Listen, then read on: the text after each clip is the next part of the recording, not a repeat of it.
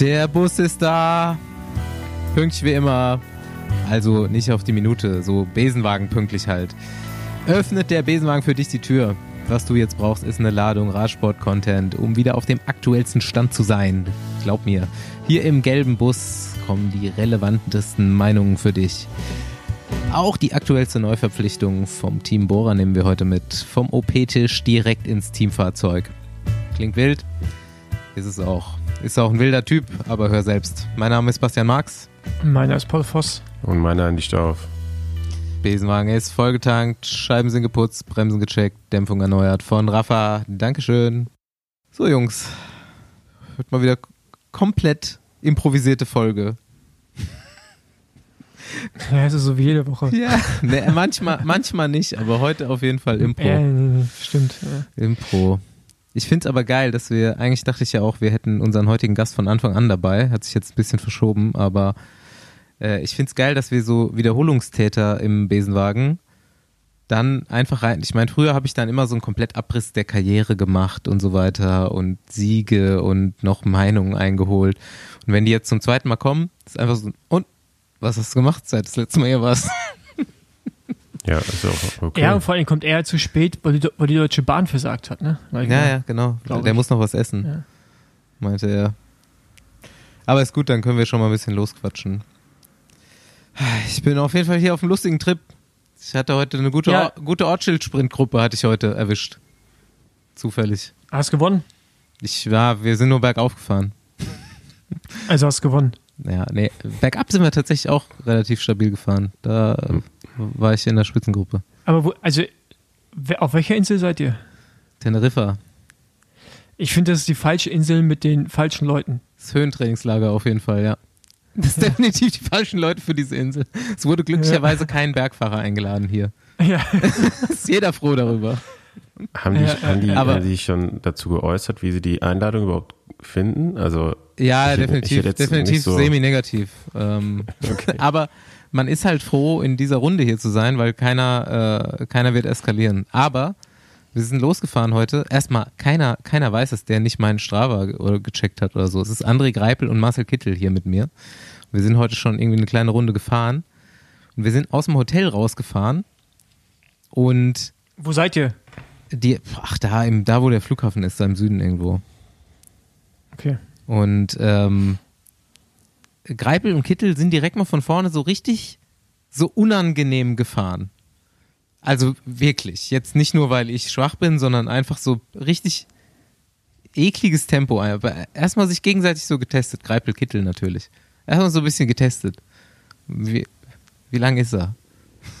Und, naja, aber das ist dann nach einer dann halben du vorbeigefahren. nach einer halben Stunde was. Irgendwann meine, ja, wir sind so die ganze Zeit natürlich so semi bergauf gefahren leicht. Dann meinte Greib so, ja, es kann auch jeder hier sein Tempo fahren. Bin ich vorbei nach vorne. Aber ich bin direkt wieder zurück. nee, Ja. mal gucken. Es ist, Aber jetzt nochmal. es ist lustig. Wa warum, warum fährt man mit diesem, mit diesen beiden Menschen auf diese Insel? Man wurde hier von dieser Insel eingeladen. Ernsthaft? Das ist der Grund, ja, warum man hier wollen, ist. Sie, wollen, wollen Sie die Sprinterfreundlichkeit mal äh, ja, darstellen? man will mehr Sprinter hier haben, scheinbar. mal gucken, ob das klappt. Also morgen fahren wir das Ding komplett hoch. Von unten. Ich freue mich schon drauf. Ey, wie, viel Geld bezahlt ihr denn nice. eigentlich, dass die das da einfach mitmachen? Ja, tja. Das also ist umsonst die Frage, sind die doch ne? da nicht, oder? Das ist die Frage. Aber einmal richtig schön Gruppetto-Feeling für mich mit André Greipel und Marcel Kittel den ganzen Vulkan hochfahren. Ich komme auf meine Kosten. Was geht bei euch? Andi, du siehst müde aus. Ja. Ich bin ja auch hier gefühlt, der Einzige, der arbeiten muss von euch. Ja, ey, wir, wir Was arbeiten ist alle. los, Andi? Also jetzt Augen auf bei der Berufswahl. Ja. Ja, also, also das finde ich jetzt halt gerade auf jeden Fall Anmaßung deinerseits. Ja, gut, dein, deine Sandkastenspiele, da nennst du Arbeit. Ich würde das Fahrradfahren nennen, aber Ja, das ist Arbeit. ja, ich bin auf jeden Fall froh, dass ich morgen keinen Vulkan rauffahren muss, sagen wir so. Ja. Ähm, morgen, morgen der Tag sieht bei mir dann schon wieder ein bisschen entspannter aus. Aber heute war lang. Ja, wir äh, nehmen relativ spät auf, weil Andi Termine hatte bis jetzt. Äh, ich bin ja gerade so ein bisschen, also wenn du bei mir heute gucken würdest, was auf Strava draufsteht, dann steht nämlich da genau nichts.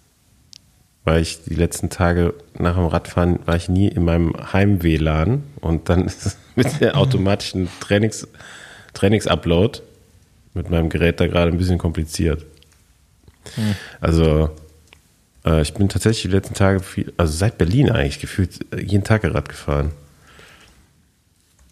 Gut. Weiß ich nicht. also so gut geht's mir jetzt damit auch nicht. Aber was ich wieder festgestellt habe, so wenn man mal von A nach B fährt und nicht immer wieder zu Hause ankommen muss, dann macht es eigentlich noch mehr Spaß, ne? Das stimmt. Aber Ja. wo bist du denn jetzt von A nach B gefahren? Bist du von Von, Termin zu von Termin Köln nach gefahren B. oder was? Von Köln bin ich nach B gefahren. Eigentlich müssen wir das mal öfter machen, so mit der Bahn dann irgendwie irgendwo hin und zurück oder umgekehrt. Hm. Aber ist immer so aufwendig. Am Wochenende Mhm. habe ich zu viel Freizeitstress. Naja. Und Paul, du so? War- wieder, ich war ah, ja ja, stimmt, du warst ja auch schon wieder im Urlaub, ja. Genau, so, so wie Andi es nennen würde, ich, ich habe nicht gearbeitet. Ähm, Du hast Ne, einen in Leistungsnachweis erbracht. ja, genau, ich habe richtig, ich habe Leistungsnachweis. Podium. Mit, äh, genau, äh, in Finnland. Äh, Rennbericht brauche ich jetzt hier nicht geben, weil könnt ihr alles im Outside-Podcast hören. Jawohl. der jetzt schon draußen ist. äh, wo wir sogar diesmal was Kontroverses sagen und ich auf einen kleinen Mini-Shitstorm warte, den ich mir nicht erhoffe, aber der passieren kann. Ähm, nee, aber wir waren in Finnland, ist echt schön, da kann ich empfehlen. Helsinki ist geil, äh, Lahti Stadt ist normal, so ein bisschen Ost-Vibes. So. Normal. Aber Landschaft unglaublich geil. Also ist echt, ist einfach echt schön da. Mücken- es ist so entspannt auch. Gar nicht. Gut. Das, da habe ich immer Angst Also, vor. Ja, aber das war, ja, also ich sehe schon, warum die, die glücklichsten Menschen der Welt sind. Laut. Aber aber was habt denn ihr mit, mit Julian, also mit 8000 Watt gemacht? Habt ihr den da vergessen? Oder? Der ist da immer noch Ja. da. Nee, verpasst Der bleibt dann, der bleibt Der einfach muss da. jetzt mit dem Fahrrad zurückfahren. das Ding ist, der, der, der Julie, der weiß ja, wie, wie man es macht. Äh, nee, der ist heute auch weggeflogen, aber der hat irgendwie noch so Overnighter gemacht, weil er dachte sich, wird ja auch nicht dunkel, ne? Kann ich durchziehen. Hammer. Ähm, aber schön, ey, irgendwie so ein bisschen, ja, keine Ahnung, so, so, so ein bisschen Klassenausflug. So, so ein paar von den Amis, die ich mag, waren drüben. Julian war noch da. Caro war da, also war, war, war gut. Hat Spaß Cool. gemacht. Gutes Wochenende. Ja, ich habe zwei dumme Geschichten zu erzählen, aber Andi, sag erst. Nee, dann- was sagen. Nee, nee, das wäre noch dümmer gewesen. Noch dümmer. habe ich dich gerettet. Äh, kurze Bezugnahme auf unsere letz letzte Folge. Einspieler von Chef Rösler mit Bicarbonat. Ohne Scheiß, am nächsten Morgen, und da war ja die Folge noch nicht draußen, ne? Wir nehmen ja so dienstags auf und donnerstags kommt das raus. Am nächsten Morgen, Speed Company Racing WhatsApp-Gruppe, Lukas Baum. Ey Leute, nicht erschrecken, wenn ihr bei meinen Werten auf Whoop guckt, nicht erschrecken.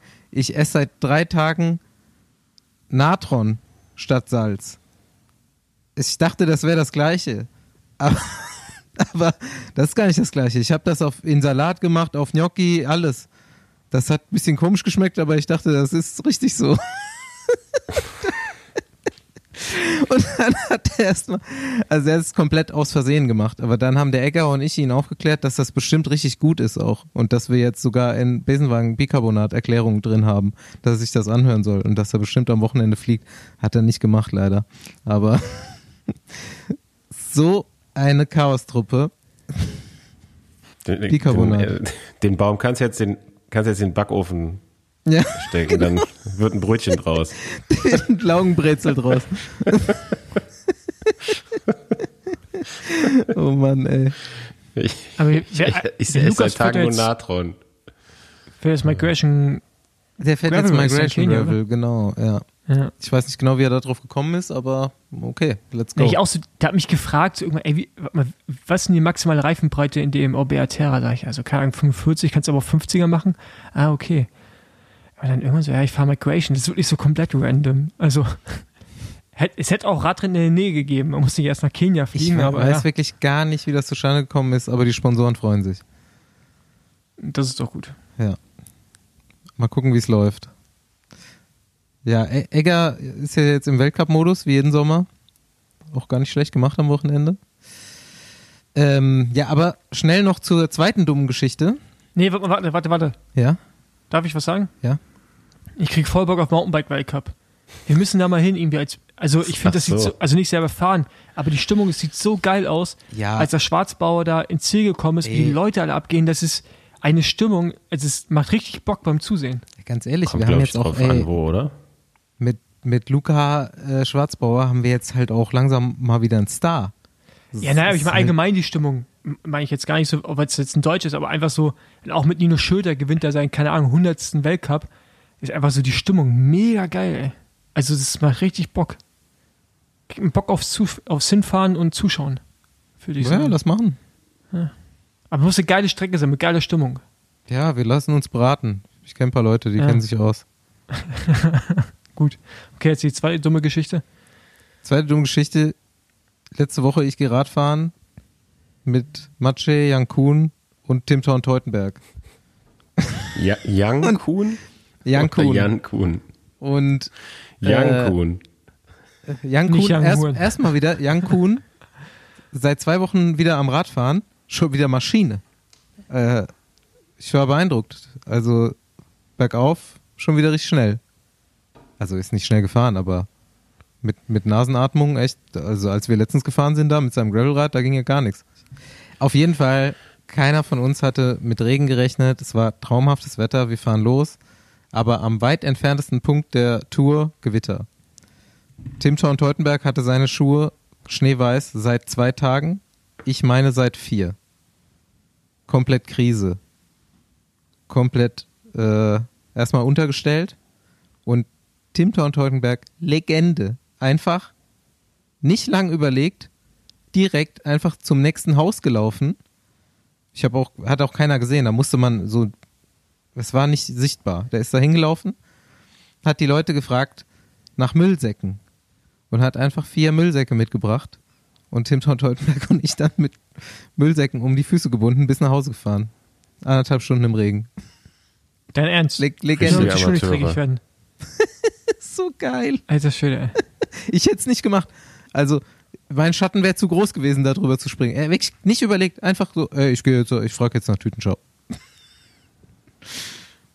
Hammer. Ja, wenn, wenn weiße Schuhe wichtig im Leben sind, ne? Er am äh, bodenständig geblieben einfach.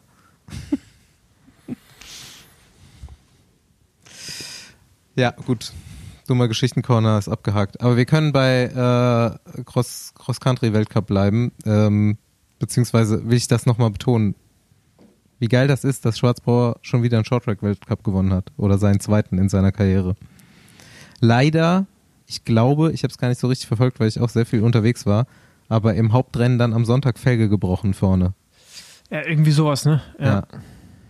Weil der ist ja so stark und jetzt okay, Pitcock nicht dabei gewesen und so, aber langsam reicht's auch für Podium am Sonntag, glaube ich. Je nach Besetzung. Er meint ja, ne, fünfter, sechster, siebter hätte er werden können, ne? Mhm. Hat er geschrieben. So, es- die, die Kurve geht auf jeden Fall nach oben. Ja, ganz ehrlich, mit den Werten, die der fährt, ey. Also, das ist ja absurd. Auch Shorttrack einfach mal alleine weggefahren dann, letzte Runde. Geil.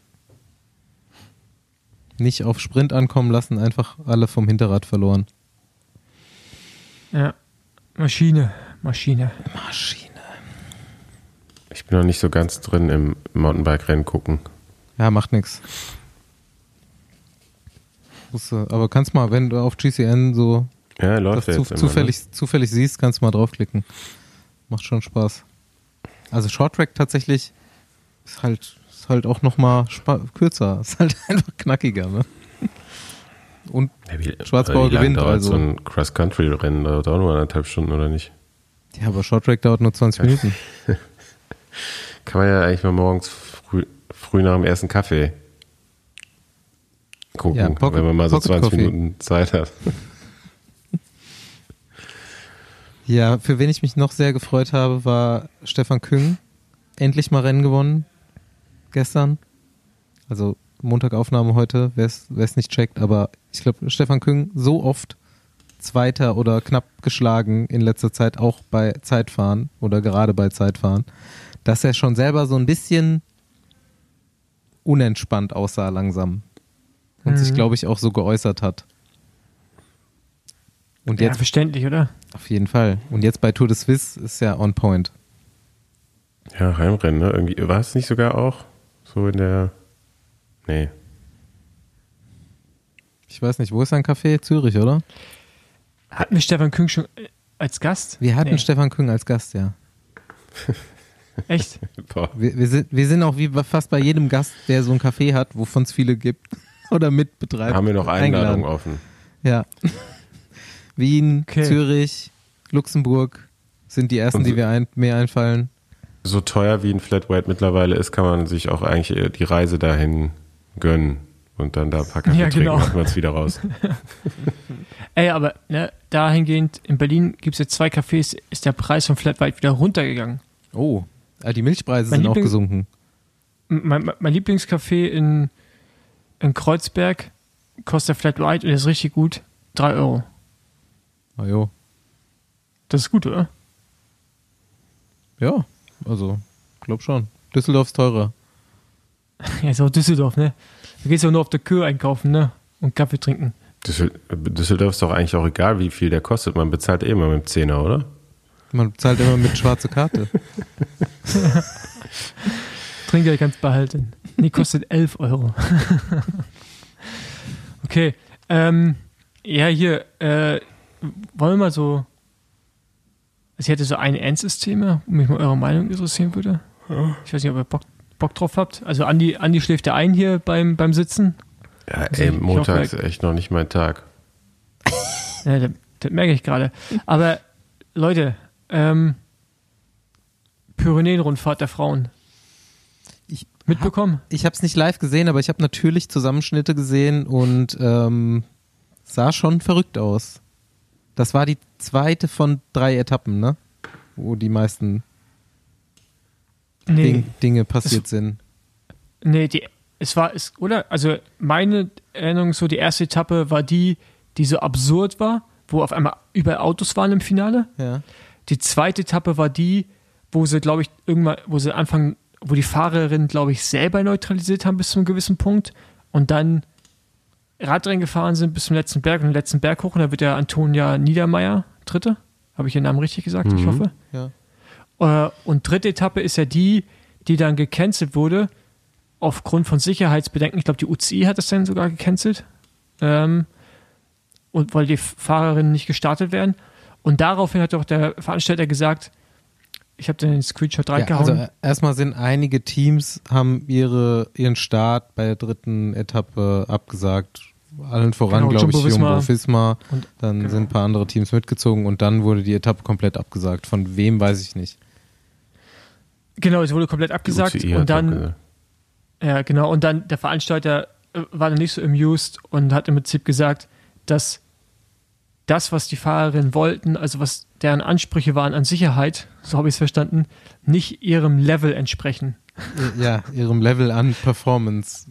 An so Performance. Versteht, versteht man das, ne? Ja, genau. Und da denke ich, alter Schwede, ey, da, du hast aber, äh, also da hast du schon mehrere Schüsse nicht gehört. Ist schon äh, Lack gesoffen. Ja, ja, also äh, nicht, nicht nur ein Liter, es sind äh, mehrere Liter runtergeflossen. Also das fand ich echt, also fand ich echt krass, wie man sich so äußern kann. Und ich würde es noch viel krasser finden, wenn die UCI nächstes Jahr diesem Rennen noch, noch einen UCI-Status gibt. Aber anscheinend war das Rennen ja auch schön von der Region und die haben sich darauf gefreut, wo endlich mal ein schweres Frauenrennen, also richtig in den Bergen und so. Aber das ist ja unter aller Sau. Sicherheitsmäßig, aber dann auch in der Kommunikation Ja, den man- Frauen gegenüber. Man muss halt wirklich sagen, die haben, also in, im in den letzten paar Kilometern sind dreimal Autos entgegengekommen dem Feld, Oder vor den, Oder vor denen einfach auf die Straße gefahren. und rausgefahren und es war, also es kann es keinem anbieten. So- So ein bisschen wie Lombardei-Rundfahrt mit Maximilian Schachmann vor Jahren, aber das halt mehrfach. Jo, Im Fernsehen hat man das vielleicht noch nicht so oft gesehen, aber ich bin schon oft genug Rennen gefahren, wo Autos jetzt vielleicht nicht auf dem letzten Kilometer noch auf der Fahrbahn entgegengekommen sind, aber äh, ja, passiert doch noch äh, häufiger, als man denkt. Und dann fragt man sich auch, wie, warum findet dieses Rennen überhaupt statt? Aber man ich meine, es war eindeutig zu viel jetzt und auch der richtige Schritt, dann zu sagen, wir, wir fahren hier nicht mehr. Ähm, aber trotzdem fragt man sich überhaupt, wie, wie so Rennen einfach stattfinden dürfen, wenn, wenn Veranstalter nicht sicherstellen können, dass eben die ganze Strecke äh, gesichert ist. Ja. Ich meine, es kann immer mal passieren, dass irgendwo ein Ordner schläft oder so und mal ein Auto auf die Strecke kommt, aber in der Häufigkeit und dann auch noch auf, im Finale, wo eigentlich sowieso schon überall Gitter stehen sollten, ja, mhm. stand, stehen ja auch nicht. Ähm, ja, ist, ja, man beschwert sich immer, ne? Auf der anderen Seite äh, ist eh gerade irgendwie so, so man, man glaubt schon wieder, man müsste eigentlich nur froh sein, dass es Rennen gibt, aber da bin ich eher ja anderer Meinung, sagen ja, dann lieber nee. weniger, die gut sind. Ja. Ähm, jetzt auch am Wochenende waren hier im Kölner Umland ein paar Radrennen. Also bei einem bin ich auch zufällig dran vorbeigefahren. Ähm, aber da habe ich auch gehört, da waren teilweise nur eine Handvoll Starter wieder in den Nachwuchsklassen. Ähm, ist schon irgendwie nicht so geil gerade bei den, bei den Radrennen. Ja gut, aber das ja, war jetzt ein UCI-Rennen und das, wie du schon sagst, dass die überhaupt stattfinden dürfen, dass da auch von der UCI anscheinend ja immer noch kein Protokoll gibt oder keine wirkliche, oder vielleicht gibt es ja, also halt keine, keine, wirkliche Kontrolle. Keine Maßnahmen hinterher, weil so ein Protokoll gibt es ja auf jeden Fall, aber ja, so, wenn das passiert, muss es, halt, Ahnung, es muss es halt Sanktionen geben in irgendeiner Form. Ja, das ist halt absurd und ähm, was mir dem Zuge aufgefallen ist, was ich gar nicht wusste, dass Adam Hansen jetzt der CPA-Präsident ist und Gianni Bonio nicht mehr. Das wusste ich gar nicht. Äh, der scheint, ich weiß nicht, ob er bei den Fahrern ankommt, aber seine Kommunikation ist auf jeden Fall äh, offensiver und mhm. zumindest jetzt von außen wahrnehmbarer. Äh, das finde ich angenehm. Keine Ahnung, ob es irgendwas ich muss verändert. Ich nochmal nachhören, ob das wirklich bei den Fahrern ankommt, weil ich habe das Gefühl, der kommuniziert nur mit seiner Twitter-Followerschaft. Ja, genau, das, das, aber das, das meine ich ja gerade. Ein bisschen weird. Das, das meine ich ja gerade so. Ob, ich weiß nicht, inwieweit er wirklich einen guten Job macht, aber zumindest jetzt im Twitter kommt sieht so aus, wenn er was macht. So, er schreibt immer so auf Twitter so die Fahrer an, weißt du? Und ich frage mich warum schreibt er keine E-Mail so mit den ganzen Fahrern als Empfänger? Vielleicht macht das ja auch so, aber das ist irgendwie so. Mhm. Ja, würde mich mal interessieren, hey, kannst übrigens, du mal nachfragen äh, in zwei Wochen machen wir einen Call mit der, der UCI über Sicherheit. Schreibt mir eine DM, wenn ihr einen Einladungslink haben wollt. Das habe ich eben noch gelesen. Ist er eigentlich auch verantwortlich für die Frauen? Ja. Okay. Mm, ja, er ist CPA-Präsident, aber es gibt noch mal CPA-Woman, ne? Und da ist auch diese, fällt dir gerade der Name nicht ein, diese Italienerin ja Vorsitzende oder nicht? Ja, bestimmt. Keine, also in diesem Sicherheitscall sind auf jeden Fall jetzt Männer und Frauen eingeladen. Also ich weiß nicht, wie da okay. die Zuständigkeiten genau sind, ob sich das nochmal unterscheidet. Ähm, bei den Frauen gibt es ja auch nochmal eine ganz andere, ganz andere Gewerkschaft. Äh, ich weiß gar nicht, wie heißt irgendwas, Cyclist Alliance oder sowas, ne? Female Cyclist Alliance oder sowas. Ja, ähm, genau, irgendwie so, ja. Die sich ja auch so ein bisschen für, für Gehälter und so weiter einsetzt. Ähm, ja, die haben schon noch mal, die sind schon noch ein bisschen weiter auf jeden Fall, ein bisschen schlauer als die Männer, so wie oft äh, im Radsport. Nicht nur im Radsport. ja, sonst habe hab ich an Themen nichts weiter mitgebracht. Ich weiß nicht, habt ihr noch irgendwas? Ich habe hab gerade äh, eine Sprachnachricht hier von unserem Gast bekommen, der ist auf jeden Fall auch gleich ready. Ich habe okay. Ich hab noch was Radsportmäßiges zu erzählen. Ich war ja noch mal beim Bikefitting. Und bei mir wird ja. jetzt krass gestackt. Ja. Demnächst. Hast du ein neues Rad? Es geht um die Größenwahl beim neuen Rad. Genau. Immer noch. Ja. Ich habe da jetzt eine Wissenschaft draus gemacht. Wird nichts dem Zufall überlassen. Nee. Aber es war wirklich, bis jetzt konnte mir auch noch, also am Ende ist jetzt trotzdem immer noch meine Entscheidung, wie ich das Rad dann aufbaue. Also klar, aber selbst der Erfinder von dem Rad konnte mir nicht direkt sagen, was ich für eine Rahmengröße nehmen soll, weil ich bin wirklich genau dazwischen zwischen zwei Rahmengrößen. Ja, dann entscheidet der Fahrstil. Und der, der ist doch klar festgelegt. Der ist klar festgelegt, gemütlich. Aero gemütlich. Nee, nur noch, nur noch, ich meine jetzt nur noch. Nur noch Aero. Nur noch Aero-Gains. Ich fahre jetzt immer nur noch mit dem Einteiler und Überschuhen also und stellst so. du jetzt den größeren Rahmen? Hä? Ja. Ja, ne? Tatsächlich, ja. Aber es funktioniert gut. Also, Ich habe es auch so simuliert dann getestet auf dem Ergometer. Ähm, ich hoffe, also direkt 40 km/h.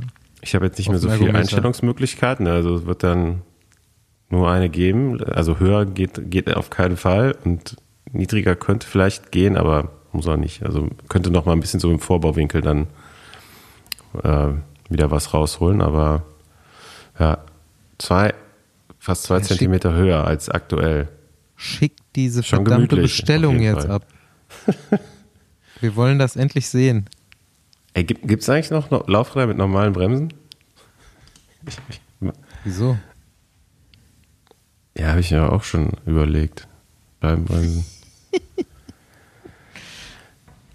Aber es sieht. Aber es, es ist doch nicht so aero.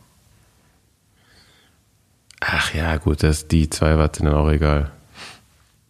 Ey, meine andere Frage. Habt ihr Netflix geschaut? Das Ding zu Ende?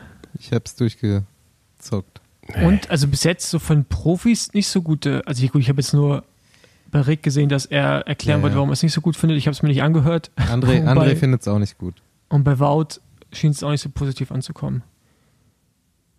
Hat er sich Warum? dazu geäußert? Wout meinte, dass es irgendwie. Boah, was hat er gesagt? Muss ich Schlagzeile suchen. Aber auf jeden Fall er. Ich habe so, also ich glaube eher so um das Herausstellen von Drama, glaube ich, geht oder halt so von Konflikt, nicht Klar, kann nicht von Konflikt, aber natürlich. so wie Drive to Survive, wo es ja auch eher Ja. darum geht, quasi so Tension zu bilden. Ne? Die sollen sich nicht so haben, ganz ehrlich. Das ist, man, also ich versuche das komplett aus der Brille von jemandem zu sehen, der von Radsport, der halt keinen Radsport guckt, normalerweise. Und da finde ich's geil. Ähm, Basti, sag mal wieder, was sagt ein André dazu? Ich muss mal kurz überlegen, wir haben uns heute Morgen unterhalten darüber. Er hat's aber auch, der hat nur die ersten zwei Folgen gesehen, glaube ich, bis jetzt. Und er meint, ja gut, so was, was halt Andi auch sagt oder was jeder Profi wahrscheinlich sagen wird, äh, ja, wenn man weiß, was so hinter den Kulissen noch abgeht, dann ist das ja schon ein bisschen flach und so. Aber ähm, ja, ganz ehrlich, die Profis, die das gucken, ist einfach so eine kleine Zahl an Leuten, die wirklich Einblick in diese Blase haben. Ähm, die sollen sich nicht so haben, echt. Das muss jetzt mal an die breite Masse gebracht werden. Also, ja, ja, ja, ja. Und, und da also ich kann es mir, finde ich glaube halt ich, gut. ich werde es mir, glaube ich, nicht anschauen, weil ich, glaube ich, zu sehr Angst vor Cringe-Momenten hätte. Deswegen. Gibt aber keine, meiner Meinung nach. Also, Ja, aber das weißt du Man- nicht, du warst ja nie. Also es ist, glaube ich, wirklich so, dieses. ja, aber also, ich, Also also, ich- ganz ehrlich, da habe ich auch habe ich auch Zugang mir äh, das vorstellen zu können, was sich oder was sich ein Profi oder was dabei denkt. Also ich kann mir das schon ungefähr vorstellen. Ähm, muss ich das doch mal angucken, um zu zu sehen, Ich wie es ja gar keine umgesetzt ist Meinung. einfach. Also ich ich habe dazu keine Meinung, deswegen frage ich ja Leute. Ja. Aber ich bin halt. Ich, ich, ich kann mir halt so, wenn ich weiß, gibt es Potenzial für Cringe, kann ich mir was nicht angucken, weil ich dann so, so Fremdscham bekomme. Und das, ich bin ja ganz. weiß ich nicht, so voll kindisch eigentlich sogar. Aber gut. Weiß nicht. Es ist wahrscheinlich Also ist für einen eine- Profi alles ein bisschen oberflächlich, aber es ist halt, es ist halt einfach ein, wie Andi schon sagt, wie so ein Hollywood-Streifen. Jo- Jonas Wingegaard ist halt der unemotionalste Mensch, den es gibt. Und der ist halt eine Hauptperson in dem Film. Aber ansonsten finde ich, es, ich finde, es wird einfach ganz gut mal klar gemacht, was Leute in so einem Team zu tun haben. Ne? So muss man das halt mal sehen. Keiner, also kein normaler Mensch gesagt, weiß, ne, wie Radsport so- funktioniert. Der Radprofi ist jetzt, glaube ich, nicht die Zielgruppe von, Ja, von genau. der Doku. Ja, Ähm, natürlich nicht. Also, Ist schon cool. Ich muss sagen, meine Motivation, das zu gucken, die wird rein geschäftlich sein. Also Ja, genau. privat würde ich da jetzt ja auch auch nicht mehr gut. reingehen. Ist- Ich, privat interessiere ich mich eh nicht so für Radsport.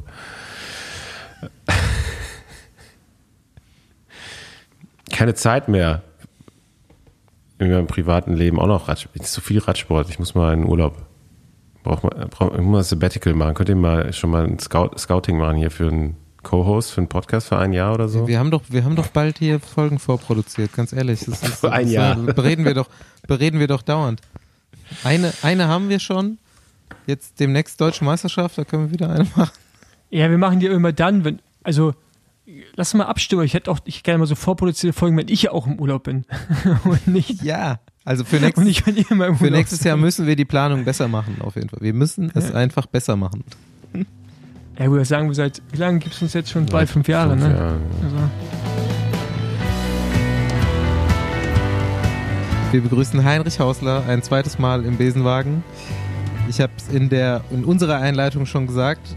Ähm, die Leute, die zum zweiten Mal da sind, die fragen wir einfach nur, wie es gelaufen seit dem letzten Mal. Das machen wir gleich. Aber erstmal die Frage vorweg. Hast du schon was zu essen gekriegt? Ja, ich habe was zu essen bekommen, aber nicht so viel. ja, aber also man merkt auf jeden Fall, wie begeistert du von deinem neuen Job bist. Und äh, aber, aber ich habe die, also ich habe es ja nicht ganz so krass hinter mir wie du, weil du bist ja wirklich von Rennfahren einen Monat später mehr oder weniger im Auto sitzt.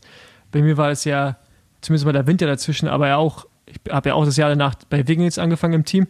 Und die ersten Autofahrten war ich den Tagesablauf, Tagesablauf nicht gewohnt. Ich bin immer eingeschlafen. Also ich war so für, für Routen und sowas zuständig. Wir haben uns dann einmal so dermaßen verfahren, weil ich einfach im Auto morgens eingeschlafen bin, weil morgens um sechs aufstehen. Aber du warst, du warst am Steuer? nee, äh, Mechaniker ist gefahren. Aber ich musste so ein bisschen gucken, wo wir langfahren. Ich bin halt eingepennt und wir sind erstmal halt eine halbe Stunde in die falsche Richtung gefahren. Bis ich halt irgendwann aufgewacht bin, Schweiß überlaufen äh, und dann äh, mich erklären musste, warum wir eigentlich in die falsche Richtung gefahren sind. Aber ich kenne das Gefühl, das ist glaube ich echt nicht so einfach, dieses Switchen von Rennfahrer sein hin zu sportlicher Leiter mit den anderen Aufgaben, andere Uhrzeiten, anderer Input, Ja. nicht körperlich vor allen Dingen. Ja, wir können da ja nochmal einsteigen, Paul. Äh, ich, ich hätte da eh noch einen Einwurf gemacht, bevor wir zum sportlichen Leiter kommen, weil da ist ja was anderes passiert vorher. Du bist ja nicht aus dem Rennfahrersattel in den Autositz gesprungen, sondern du musstest erst mal richtig chillen. Ja. Er, erzähl mal, erzähl mal, wie das gekommen ist. Äh, Dann le- letztes Jahr ja, wahrscheinlich nee, schon. das ist ne? eigentlich schon irgendwas, äh, schon seit zweieinhalb Jahren habe ich so leichte, hat leicht angefangen und jetzt mit der Zeit ist es auch schlimmer geworden. So leichte Herzrhythmusstörungen gehabt. Das heißt, äh, das erste Mal war schon zweieinhalb, drei Jahren her. Das ist sogar passiert mit Sascha Wilber. Da sind wir da Schauensland voll in der Walle da hochgeballert. Und ähm, äh, so für so sechs, sieben Sekunden hat, ging mein Puls durch die Decke. Äh, so 260, 250. Und wenn du halt so einen hohen Puls hast, äh, dann wird dir quasi deine Beine von dir werden quasi so weggenommen. Und du, du fällst ja nicht hin, aber du, du musst ja anhalten direkt. Und im ersten Moment damals habe ich gar keine Ahnung was, gewusst, was das war. Ne? Direkt voll Panik geschoben, erstmal auf den Boden gelegen. Und äh, dann kam noch Simoni noch dazu. Und äh, Simoni kam, äh, kam und hey Gott, also wir müssen direkt den Krankenwagen anrufen. Und ich wusste nicht, was mit mir passiert. Ne? Aber ich habe halt gemerkt, okay, irgendwas stimmt nicht. Und so innerlich habe ich gedacht, ey Simoni, du, ich bin schon weg, bis das äh, Krankenwagen da ist. Habe ich, hab ich so gedacht.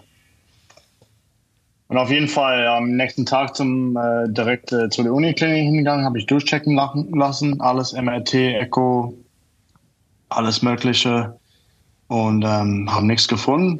Und ähm, das gab mir erstmal so eine kleine Beruhigung und war einfach mal so erstmal so ein bisschen geschoben auf dehydriert, muss man mehr trinken, vielleicht Magnesium, weil wir haben ja unten am Schauensland auch angehalten zum Essen und äh, Kaffee getrunken. Haben dann so vielleicht, ah, ja, vielleicht hast du zu viel Kaffee getrunken, dies und das. War halt so, ne? Ja, aber kann das davon passieren? Aber kann das davon echt passieren? Es kann ja. Rein Auf jeden theoretisch. Fall, ja. Wenn du halt dehydriert bist, ne, oder zu wenig Magnesium hast oder erst recht Kaffee oder halt, wenn du anhältst und irgendwas isst und fährst halt direkt danach in den Berg rein und fängst dann mit Intervalle, dein ganzes Blut ist eigentlich in der Magen und versuchst das Essen zu verdauen. Und äh, da ist einfach weniger, ja, ist immer noch Blut, aber weniger Blut um, um, um Herz rum und alles und dehydriert, weil das, der Muskel ist auch, auch äh, ein Muskel, ne? also dein Herz. Und es ist genauso, so, keine Ahnung, wenn, äh, wenn, wie wenn du einen Kampf kriegst am Bein. So ein bisschen ähnlich. So wurde mir das erklärt auf jeden Fall. Ähm, dann war lange Zeit gar nichts. Dann war wieder mal das gleiche Gefühl, das gleiche mit einer Herzrhythmusstörung, Richtung so 240, 250. aber wieder nur ganz knapp, so 10 Sekunden, 20 Sekunden und es ist immer von alleine weggegangen.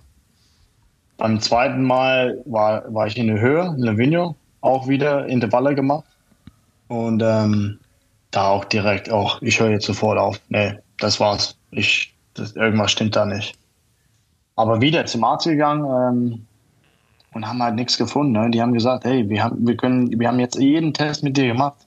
Wir finden nichts, wir sehen nichts. Du, du bist freigegeben, um Sport zu machen. Ähm, und dann halt mit der Zeit letztes Jahr äh, wurde es aber immer schlimmer. Deutschland-Tour bin ich gefahren. Und da hatte ich sogar noch Corona gehabt. Äh, und äh, da durchgefahren. Und danach ist es eigentlich schlimmer geworden fast äh, wochen, wöchentlich. Sagt man das? Ist Deutsch? Wöchentlich? Wochentlich? Wöchentlich. Wöchentlich. Und ähm, auch bei der WM ist es passiert, dann in Australien. Und ähm, wie gesagt, es wurde einfach immer. Während dem Rennen, oder? Während dem Rennen, ja. Ganz. Also hinterher, wenn ich jetzt denke, so blöd, so naiv, das ist direkt nach sechs Kilometern passiert. Ich habe einfach meinen Arm hochgemacht, also so tue, als ob ich zurück, zurückgehe zum Auto.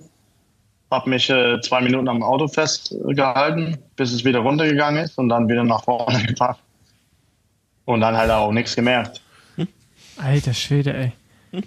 Ja, das, wie, wie gesagt, also hinterher, wenn man jetzt Abstand genommen, wirklich sehr, sehr blöd und naiv und ich habe wirklich nicht auf meinen Körper gehört, weil die Abstände, die wurden immer größer, äh, kleiner und mhm. die Episoden, die wurden immer länger. Dann ähm, habe ich danach vier Wochen komplett Pause gemacht. Zum ersten Mal bin ich auch kein Cross gefahren diesen Winter, deswegen, weil ich dachte, okay, ja, vielleicht kommt es von Corona, vielleicht nicht, aber auf jeden Fall, ich muss jetzt Pause machen. Weil die letzten Jahren habe ich auch nie Pause gemacht im Winter oder überhaupt in die Saison. Vielleicht, wenn ich mal verletzt war oder krank. Aber ich so, ey, ich muss jetzt Pause machen. Irgendwas, äh, mein, mein Körper ruft nach, entweder nach Ruhe oder irgendwas. Und dann, ähm, eigentlich ging alles gut. Ne? Nach der Pause hatte ich gar keine Episoden, gar nichts gehabt. Und dann ähm, in, in, Dezember in einem Teamtrainingslager haben wir diese UCI-Checks gemacht. Und da haben die eine Veränderung gesehen in der Ruhe-EKG und Belastungs-EKG. Da hat man gesehen, dass ich, äh, ich habe auch ein, ein, ich weiß gar nicht, ob ich, ob ich das jetzt richtig sage, ein Links, Links Blockschenkel, nee, Linksschenkelblock. Ähm, und dann, das Team hat mich dann auch direkt nach Hause geschickt, ey, komm, lass dich nochmal durchchecken in, in Freiburg, in der Uniklinik. Und, ähm, aber wieder, ne? Nee, da ist nichts. Ich finde gar nichts. Du, du kannst weiterfahren. Du, du hast grünes Licht. Du kannst sogar Wettkampf fahren. Und, und eben, weil diese, weil es gibt auch bösartige Herzrhythmusstörungen, es gibt auch guten Herzrhythmusstörungen die von den oberen Kammern kommen. Also ich weiß nicht, wie das auf Deutsch heißt, aber super vent vent ventri ventricular Tachykardie. Ähm, und die, die, sind einfach immer davon ausgegangen. Dann ähm, im Januar ist es dann halt passiert. Ich war im Trainingslager, dann ist es sogar beim Training passiert. Äh, habe auch extra so ein EKG Aufnahme, so, so, so Bann gehabt, dass äh, die, weil die Ärzte mussten das dann sehen, während das passiert. Und wenn die das aufnehmen können und sehen, dann können die auch sagen, okay, ganz genau, wo das herkommt. Und ähm, ist halt passiert, auch wieder beim Intervall, äh, Intervall am, am Col de Rattes. Und ich bin, ich, mittlerweile war das für mich ganz normal. Ne? Ich habe auch gar keine Panik gehabt, habe einfach angehalten, hab dann, okay, stehe hier, ich nehme das auf, hab dann ein bisschen ins Handy reingeguckt und dann so nach zwei Minuten hat es aufgehört und dann bin ich die Jungs hinterhergefahren. Dann, dann bin ich in, in, im Hotel gekommen, hab äh, dann die Ärzte gesagt, hey, guck, äh, das ist heute wieder passiert, ich hatte es so, sogar aufgenommen. Und ähm, daraufhin haben die mich nach Hause geschickt, äh, weil die haben gesagt, nee, das stimmt, wir machen da nicht mit, da stimmt irgendwas nicht. Du kannst hier nicht weiterfahren. Die, die, die mussten das richtig, richtig klären jetzt. Das heißt, richtig klären, wo die halt äh, mit einem Katheter reingehen in, in, die, in die Vene, also in die, in die Ader, und dann können da äh, reingehen und dann gucken, wo das herkommt. Oder die können das vielleicht sogar auslösen. Und wenn die das auslösen können, diese Herzrhythmusstörung, dann können die das auch versuchen so zu applaudieren, so wegzuätzen. Das kann, kann, man auch machen. Ich weiß, weiß, nicht, ob ihr das schon mal gehört habt. Auf jeden Fall, ich hatte, ich hatte einen Termin für diese EPU-Untersuchung. Und da hat das Team auch gesagt, hey Heino, komm, du wartest bis diesen Termin, du machst gar keinen Sport. Und ähm, weil ich einfach die Situation nicht so ernst genommen habe, weil es gibt wirklich sehr viele Sportler im Ausdauerbereich, die diese kleine äh, Operation oder halt äh, Untersuchung machen und ähm, die können ja wieder fahren. Also beispielsweise äh, Viviani hat es gehabt und äh, man kann ja eigentlich recht, eigentlich nach einer Woche kann man wieder voll trainieren. Und ich habe gedacht, okay, so ist das. Äh, ich trainiere bis dorthin und ähm, mache dann die eine Woche Pause und dann kann ich trotzdem die Klassiker noch fahren, weil das hätte noch gereicht. Hat wirklich naiv gedacht, so habe ich gedacht damals. Dann ähm, habe ich gedacht, ach komm, ich gehe einmal laufen. Und dann ist es halt zu einem schlimmen Herzrhythmusstörung gekommen beim Laufen. Ich bin halt äh, laufen gegangen und auf einmal wurde mir quasi wie Bewusstsein los, fast. Ich bin halt direkt hingefallen und ähm, konnte mich auch nicht so wirklich bewegen, weil mein Puls so hoch war. Wenn er, wenn er so hoch ist, der pumpt auch kein Blut ums, ums Körper. Du kannst dich gar nicht so.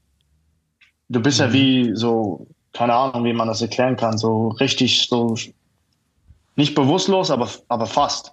Und äh, ich lag halt da, mhm. ich, ne, ich hatte kein Handy mit, ich hatte gar nichts und ich lag halt da wirklich eine halbe Stunde, bis, bis mhm. jemand äh, mich gefunden hat. Krass. Und äh, also hinterher, also wirklich ganz dumm und naiv. Auf jeden Fall war ich, äh, die, haben mich direkt ins Krankenhaus gebracht. Ähm, hatte so knapp vier, fünf mhm. Stunden, so zwischen 2,20, 2,50. Und ähm, das ist gut. Am Stück? Puls, ja. Durchgängig. Alter, ja, ja, also deswegen. Also.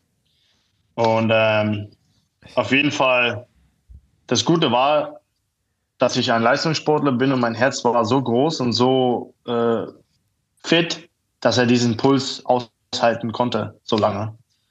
Und ähm, im mhm. Krankenhaus dann haben die das auch aufnehmen können, so auf ein EKG. Und äh, daraufhin können die dann auf so knapp auf den Zentimeter sehen, wo das herkommt im Herz, wo die, wo die Störung ist.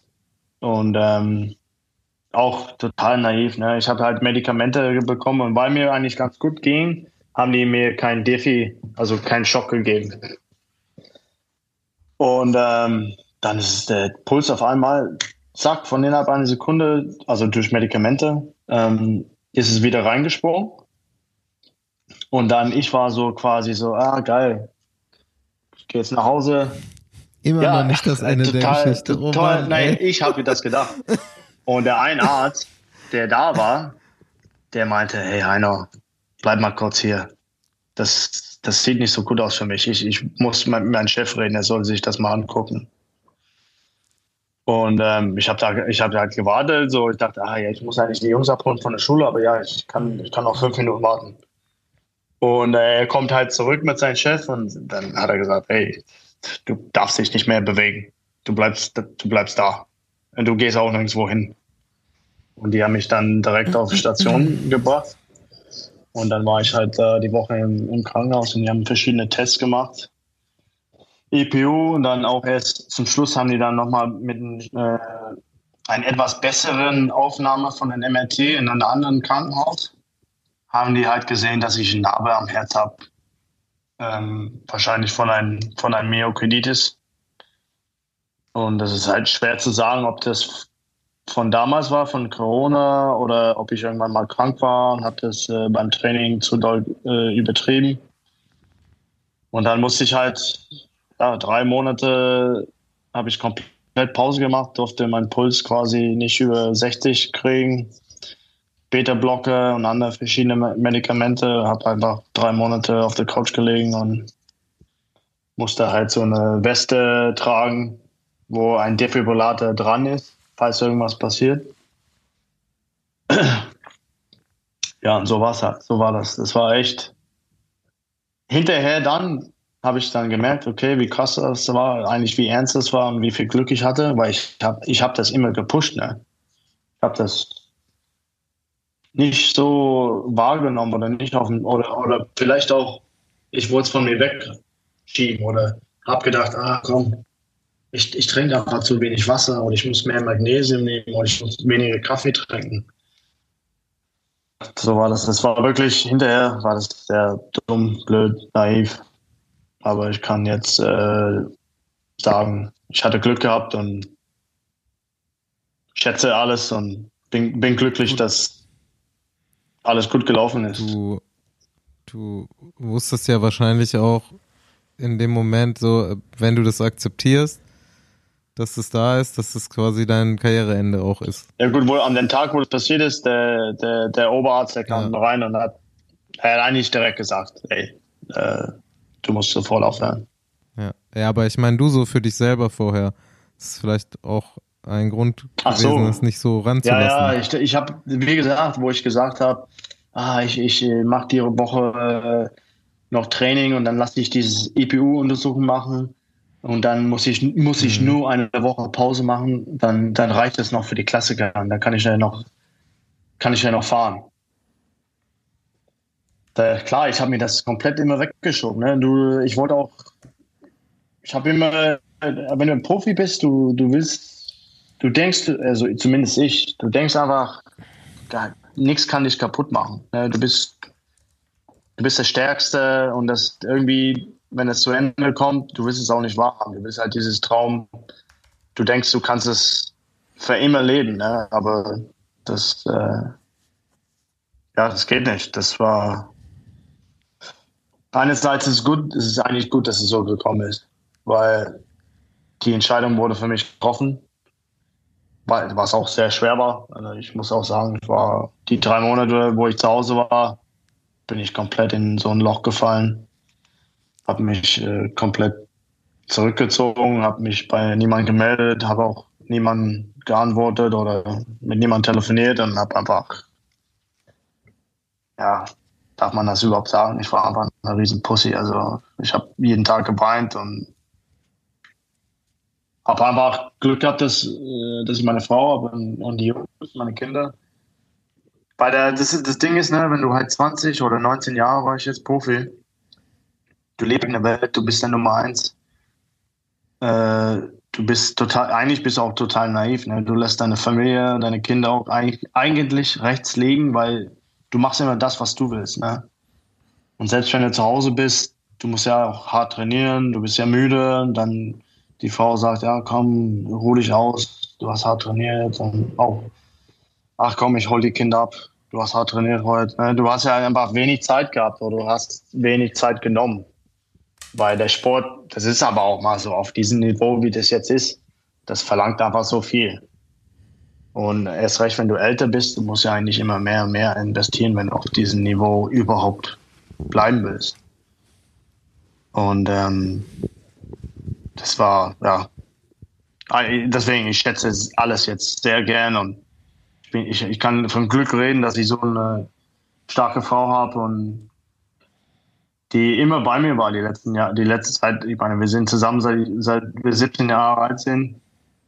Und ähm, aber ich denke, jeder Ex-Profi oder jeder, der aufhört, der geht trotzdem irgendwie, der hat seine Probleme. Der, man braucht einfach ein bisschen Zeit, da, um diese Sache zu verkraften. Mhm. Ja, ich meine, du gehst ja von einem, also bei dir ist ja nochmal ein anderes Extrem dazwischen mit dir im Herzen, aber du gehst eh aus so einer, von einem Full-on-Lifestyle hin zu einem etwas komplett, also egal was du machst, es wird komplett anders sein. Ne? Also selbst wenn du, mal, du bleibst jetzt ja im Sport, aber du sitzt halt im Auto, ne? Selbst das ist eine komplette Veränderung von körperlich hin zu geistig und körperlich ja fast nichts mehr machen, weil auch gar nicht die Zeit dazu da ist, auch nicht mehr viel Zeit und dann mehr Zeit zu Hause sein. Und selbst wenn du einen normalen Job gehst, ne? Du hast, wirst ja nie mehr diese Beanspruchung auf deinem Körper haben. Das ist schon krass. Also ich hatte damals auf jeden Fall mental auch zu kämpfen. So, das ist halt echt nicht so einfach. Und du merkst auch bei vielen, gehen dann ja oft so Ehen in die Brüche, ne? Oder die, die ticken aus, kriegen Probleme in andere Richtungen. Gefühlt ist ein bisschen weniger geworden mit der jetzigen Generation oder mit, der, mit unserer Generation, aber jetzt so die davor, da hörst du ja in der Regel, ist es oft nicht so gut ausgegangen, so die ersten Ja, Jahre ja. danach.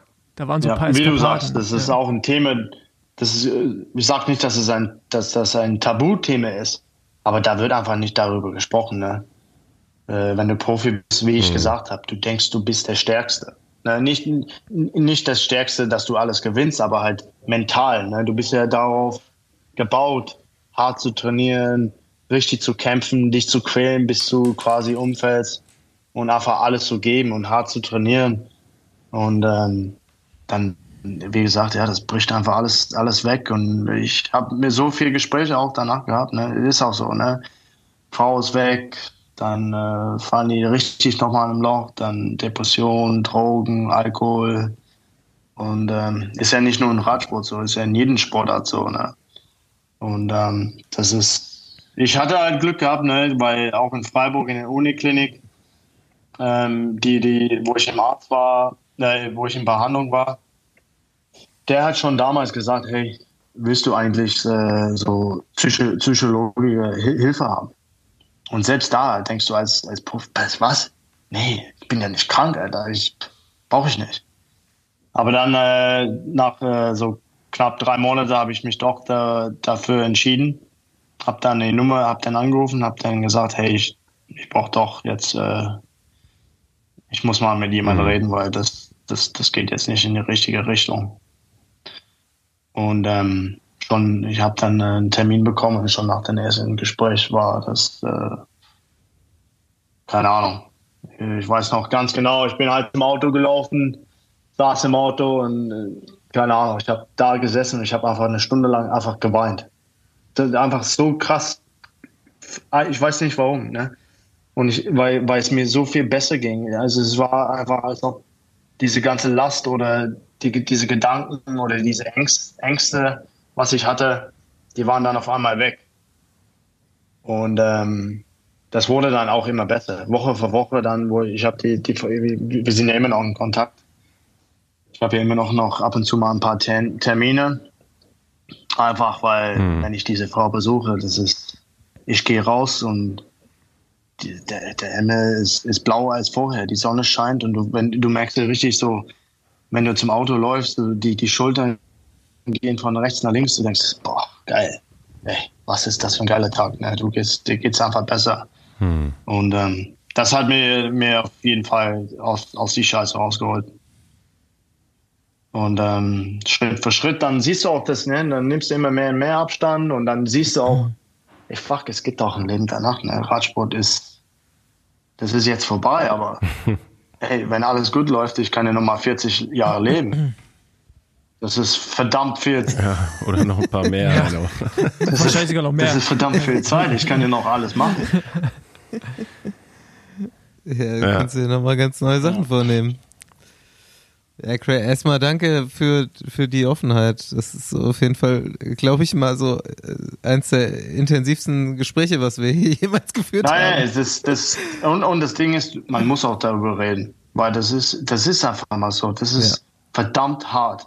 Als Radfahrer äh, oder Radprofi, du verzichtest eigentlich auf alles.